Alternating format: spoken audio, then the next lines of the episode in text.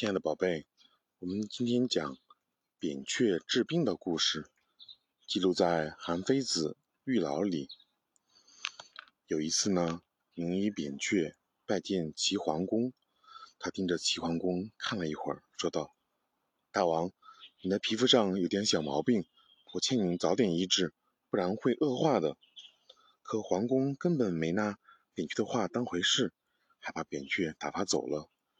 十天之后呢，扁鹊又来拜见桓公，他神情严肃地对桓公说：“大王，你的病已经深入到皮肉里了，一定要赶紧治。”桓公很不高兴，心想：“这些医生真是太坏了，似乎巴不得人家得病似的。”他又把扁鹊打发走了。又过了十天，扁鹊再次拜见桓公，这一次他告诉桓公，他病已经发展到肠胃里了。再不治就来不及了。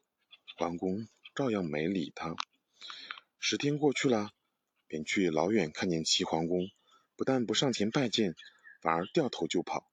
桓公派人追上他，问他为什么跑。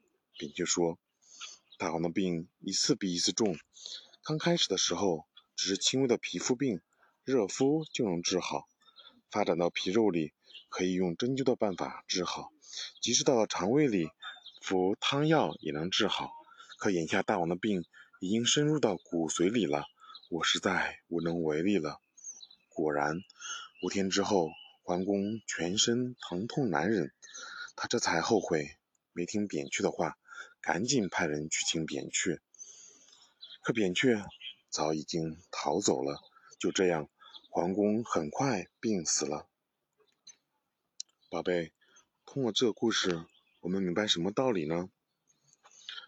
齐桓公的死真是一个悲哀，可以说他不是死于疾病，而是死于自己的麻痹大意。